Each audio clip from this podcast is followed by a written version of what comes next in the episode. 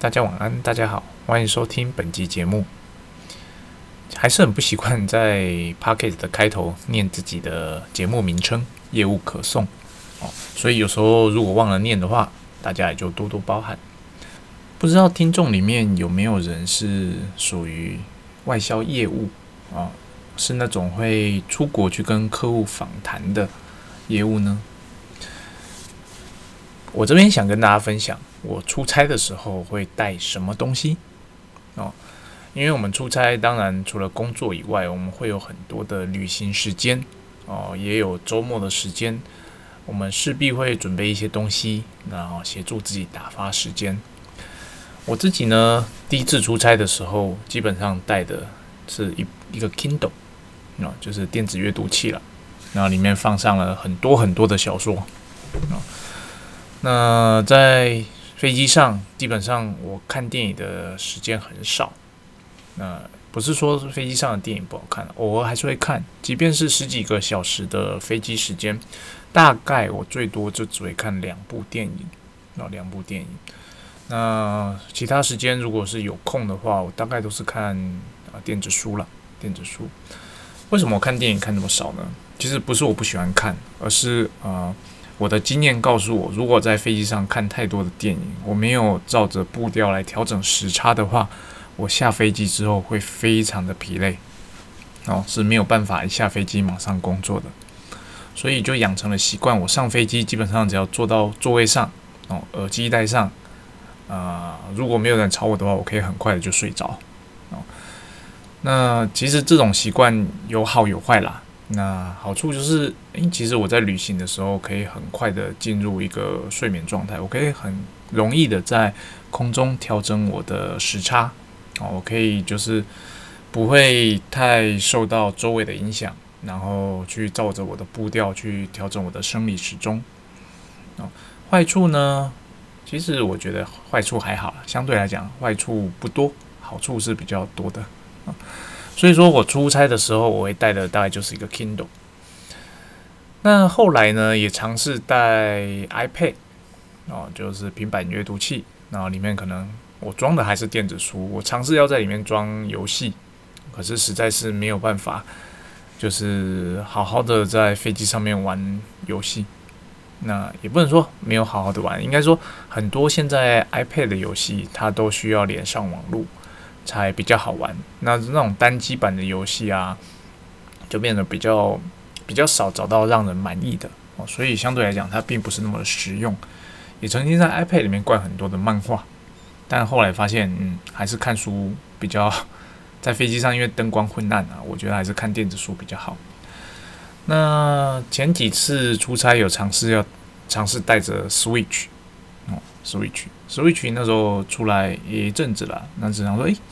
这一趟出差的时间来试试看，因为心里没那么重，就于是在背包里面塞了一台 Switch，然后在飞机上，诶，我觉得 Switch 算是个蛮不错打发时间的工具，哦，尤其是当你电影看到不想看的时候，或者是你想要做一点别的事情的时候，一个好游戏确实是蛮容易帮助你打发时间的，时间一下就过去了。而且现在的飞机上其实都有充电设备，那也蛮方便的。所以，也不用担心没电的问题。那这些前提上都是你要准备一个好的耳机啦。那最好就是耳罩式的耳机。那同时要可以可以插有线，也可以蓝牙无线。我觉得这样的方式是蛮方便的。那出国的时候呢，其实有一个东西大家一定要记得带。有时候我们会很常忘记带，是万用插头。我相信这个常出差的大家都一定知道，但有个东西啊，其实如果你没有那么常出差的话，有时候会忘记，就是所谓的当地的 SIM 卡。你当然说可以到落地之后再买那个国家的啊 SIM 卡，不过要是你像我，可能落地之后会飞，会很快的到下一个国家去的话，基本上这样的方式不太可行。你在啊电话卡的花费上会太高。所以我的习惯就是出国之前先买好，可能就是欧洲区域的信卡一张，哦，北美区域的信卡一张，南美区域的信卡一张，哦，日本的信卡一张，类似等等都先准备好，然后就带在身上出去。那我之前也分享过，我出国如果忘了带网络的话，基本上很多国家语言不通，那是会比较辛苦一点。好，那在这边呢，除了以上的话，我还会推荐大家在准备手机的时候要小心，尤其是像如果你像我一样负责比较多国家的。哦，基本上，呃，在前几年我能够选择的手机实在没有几只，啊，只有 iPhone 跟神送可以用。为什么呢？因为只有这两间公司出的手机，它才有全屏机，也就是说，它内建里面的呃接收频率的那些波段啊，适用于全世界任何一个国家。你在哪个国家插上那个国家的 SIM 卡，基本上你都会有网络的。那很多那种比较。啊，中低阶的手机啊，那其实它假设它在台湾贩售，它支援的频谱波段大概就是啊台湾啊，可能就是台湾加中国加日本，大概就是这样子。那就变成说，诶，你可能带着这只手机到其他国家去，你插了信卡，结果没有讯号，或者是你插了信卡，只有当地很弱的二 G、二点五 G 的信号啊，这种情况就是因为遇过，所以到后来你会发现，商务人士大部分选用的手机。大概都是 iPhone 跟神送啊，其实有它的原因存在了，因为只有这两只手机在之前才支援全频段。那因为最近也两三年没有看手机了，也许现在新的手机哦也有也有支援全频段了，也不一定。那选择上就会更多了，选择上就会更多。那我自己的话，我是习惯带两只手机啦，就是一只是原本的门号，那一只就是当地的门号，当地的门号。呃，至于书呢，推不推推荐带？我个人并不是很推荐带书。那主要只有一个原因，因为它太重了。哦，其实对于呃要一直移动的业务来讲，其实它是一个累赘。啊，它真的太重了。当然你会说 Switch 也很重，当然 Switch 也很重。所以自从那一次之后，我并没有再带它跟着我出门，因为它真的太重了。啊，所以对我来讲，最轻松可以打发时间的东西还是 Kindle 平板。哦，Kindle 平板，有时候你在周末你也不一定会想要出去走走啊，你就在饭店，可能是或者是酒吧啊、大厅啊，找个座位坐下来，或是路边的咖啡店，哦，一坐可能是诶两三个小时，看看路边的人啊，看看书啊，其实那都是一种不错的享受。其实欧洲人呢，他们很习惯在路边一杯咖啡一喝就是两三个小时，我是不能理解他们怎么做到的啦。哦，但是至少我观察，就是很多人就是可以坐在那边，然后静静的看书看很久。那我可能来回在他面前走过两三趟，因为毕竟周末嘛，我是观光客，我就会走来走去观察，然后路过他，诶，经过了第三次，他还在那边，还在那边喝咖啡。哦，我猜测应该是同一杯啦。然后后来就是问呃当地的代理商朋友，他们说对，哎，我们的习惯会是这样子。那很多人周末就是这样子享受他的周末。其实这种悠闲的感觉啊，在台湾比较不常见。那我们大部分人都很忙碌，即便是假日，我们也尽量把自己的时间塞得满满的，很少这种悠闲的感觉。所以，其实我在国外出差的时候啊，我还蛮享受那种周末悠闲的气氛。我就很容易的在路上走来走去，啊，找到一间啊渴了或是累了，就找到一间餐厅推进去，然后就点个菜。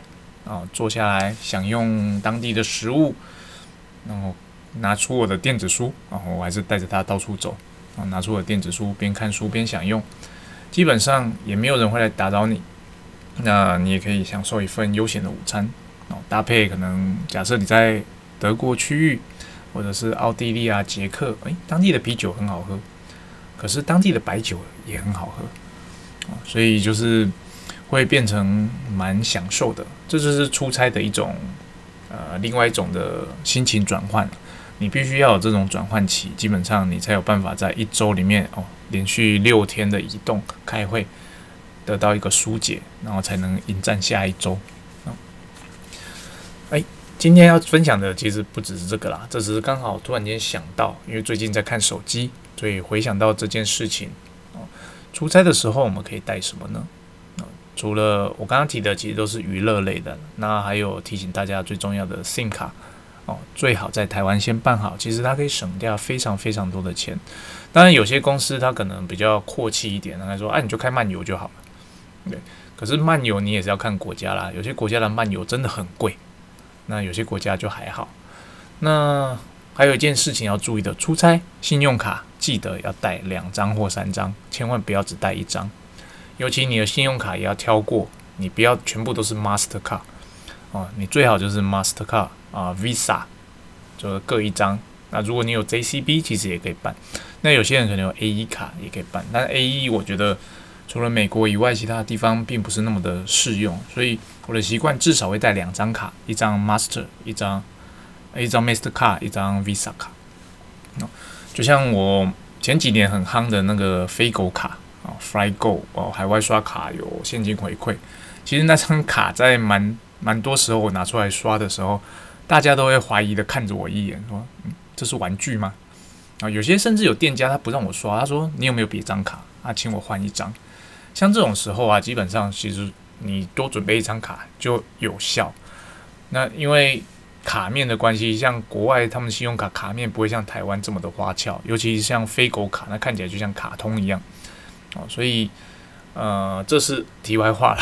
有些时候我们可能想赚现金回馈，但有些时候，诶，对方不一定会接受你的卡哦。他可能认为你是诈骗，哦，你是诈骗。哦，提到这个，我又想到，嗯，出国的时候我喜欢刷卡多于付现金，啊，其中一个原因当然是我去的国家比较多，那很多国家你就要准备很多很多不同的钱嘛。当然，你最通用的货币就是美金，在机场换当地的货币，但结果就是呢，你会有一堆当地的零钱，哦，没办法花掉。所以我现在身边可能有二十几种的货币哦在身上，那加一加那些钱你也没办法去换回来，因为换汇手续很很差嘛。所以有些可能在台湾甚至你也没办法换，所以这些钱币就变成我纪念品。其实加一加也不少钱哦，哦也有好几万块。那这些可能就是诶，假设哪一天新台币不能用的时候，这些钱也许是我的救命财，就是用着这样心态就把它留着。那你也知道，其实如果我们在每个国家都换一点钱的话，啊，当然是必要的啦。因为你毕竟还是需要一些零钱，有些店毕竟不收信用卡。但是啊，我们出差而言，大部分我们去吃饭啊或住宿，大概都会选择可以刷卡的店了。啊，这样子有个好处，一来是你比较好记账，你根本不用记，你去看你的刷卡记录，你就知道你在哪里花了多少钱，你回来要申请费用比较容易。那遇到真的不能够刷卡的场合，你才呃，你才用现金的部分。那另外一个额外的好处呢，是在美国哦，在美国呢，我习惯刷卡多于呃付现。为什么呢？因为美国有个习惯就是小费习惯。他们我相信大家都知道啦，你去美国用餐，那服务生帮你点餐，点完餐之后，你的结账金额假设是十二块美金，那。你付钱当然不是只有十二块美金，你可能要十二块加上一定趴数的小费。以前的话可能是十到十五 percent，但现在的话看城市，有些城市它的基本消费已经到二十 percent 了。就是说，你点一个十块钱的餐，你至少要付两块钱的小费给你的服务生。相对来讲，如果你点了一个三十块的餐，你就要付至少六块钱，呃，对，六块钱的小费。哦不好意思，八块钱的小费哦，给你的服务生，否则的话，基本上那是算失礼的事情。在这种时候呢，如果你身上只有现金呢，你又掏不出八块钱的话，你能怎么做？你就只能掏出一张十块哦，小费就是硬生生从八块变成了十块。但如果你有信用卡的话，其实就蛮容易的，在信用卡上面写 tips 多少钱啊，交上去，那小费自然就会加在上面，你不会有那种要凑钱的情况发生。但是你在美国出差呢，确实你一定要准备很多很多的小钞。那小钞可能是一块的啊，五块的。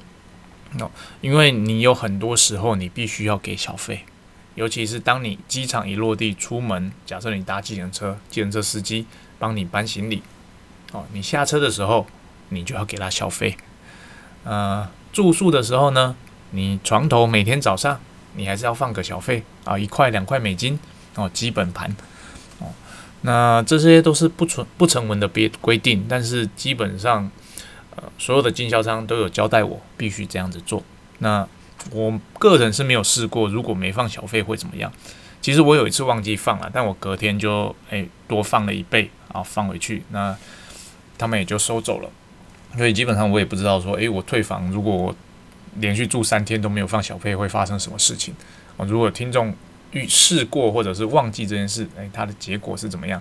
也许可以跟大家分享一下。所以说，小费这件事情呢，对于呃我来讲，其实我觉得蛮困扰的。虽然说习惯之后就还好，你会记得说要给小费，啊，就知道这就是所谓的正常的支出。它的餐的价格，你就是习惯性把它加二十 percent 上去，就是它真正的你要付出去的钱。那有些时候，因为服务生给的压力会很大，所以在那种有服务生的餐厅吃饭呢，其实我反而觉得很不自在。他一直来问你说：“诶，今天的餐点怎么样啊？你要不要甜点啊？诶，酒要不要再来一杯啊？”那有些时候你只想静静的坐着，你在美国就比较难做到这件事情。所以很多时候我在美国出差，反而会选择那种 to go。就是把把食物带回饭店吃，哦，然后或者是出吃那些素食餐厅啊，像 In Out、In and Out 啊，便宜的汉堡，但它好吃。那还有很多 Windy，还有 Smoky，忘记很多很多汉堡店，那就变成是呃，如果不想要去餐厅用餐时候，我的主食相对来讲，其实它的费用也比较低啦，对我来讲也比较方便，哦，不会有那种嗯。被人家盯着看的感觉啊，盯着看的感觉。不过这是个人习惯啦，有些人喜欢被服务的感觉。那那种的话，在我觉得在美国用餐，你的感受就会很好。那有些时候，像我是比较喜欢宁静的感觉，那种时候我就会觉得压力很大。当然，我不是说我不不喜欢美国的餐厅的风格，其实我也很喜欢美国那种餐厅，大家一起很嗨的那种风格。对，尤其是跟代理商朋友去吃饭的时候。诶，其实大家都很 enjoy 在那个气氛里，我觉得那种气氛在呃亚洲的聚会里面是很少见的啊，所以对我而言，我出到那个地方，我就是融入当地啊，享受当地的气氛。也有人带我去舞厅，哦，舞厅真的是有那种小姐会过来跟你磨蹭，那跟你磨蹭是为了什么呢？为了请你请他喝一杯酒，哦，他说，诶。呃，反正他们也蛮直接的，啊跟你就是身体磨蹭之后，他说，啊，Would you like buy me a drink？啊，你要买一杯酒请我喝吗？我说哦，好啊，一杯酒其实大家也知道，一杯酒并不会太便宜哦，哦，十块十块美金，然后一杯简单的酒就没了。他当然也不会来只跟你要一次哦，你在那边待的越久，就会有越多越多的人来跟你蹭，然后跟你要越多的酒喝。所以其实这也是一种文化啦，这也是一种文化，所以。享受就好。你既然出门了，那就是体验当地的文化，不要排斥。那知道他们在想什么，其实对你了解你的代理商朋友也是很重要的。诶，今天讲的话题好像有点偏离我本来想谈谈的主题，那没关系，我觉得今天的时间这样也够。最后呢，再来分享一个案例，也就是，呃，我举个例哈，假设我们公司卖的是手机。那我们也推出手机的周边，手机的周边有什么呢？手机壳以及可能可以快充的手机充电器啊。我们公司推出这样三个产品。今天我报价给客人之后，客人跟我讲说：“诶，我很喜欢，我很想要买你们家的手机，搭配你的手机壳以及你这个特殊的快充，可以在十分钟把我的手机充饱电。可是呢，我今天呢？”嗯，想了一想，我觉得我只想要买你的手机壳，你可以卖给我吗？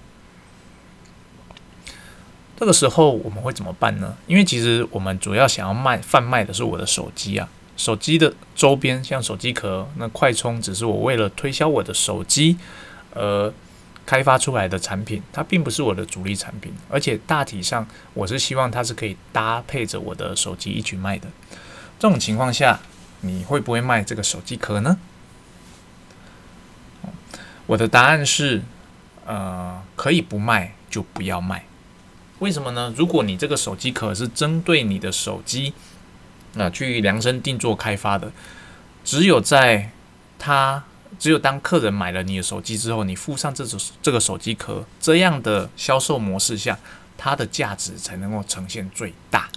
哦，客人可能会因为你的手机壳而买你的手机，哦，但他。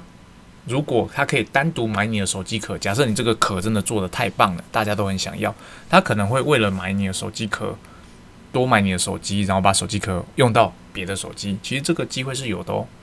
哦。所以在这种情况下，假设你的产品呢，其实是 A 产品可以单独贩售，但是你的 A 产品可以跟 B 产品搭配销售，也可以跟 A 加 B 加 C 搭配销售的时候，这个时候呢，如果客人只想要买你的 B 产品，就像我刚刚举例的手机壳，你要不要放手？其实这是看产品别，但如果啊，你这三样产品是有相辅相成的关系的话，我会建议啊，初期先拒绝啊，初期先拒绝。那等到他真的有买了你的手机，也就是 A 产品之后，那过了几次的交易，那某一天他跟你讲说，诶，我真的很想要单独买你的手机壳，也就是你的 B 产品，这个时候你就会，你就可以考虑说，好，我卖你。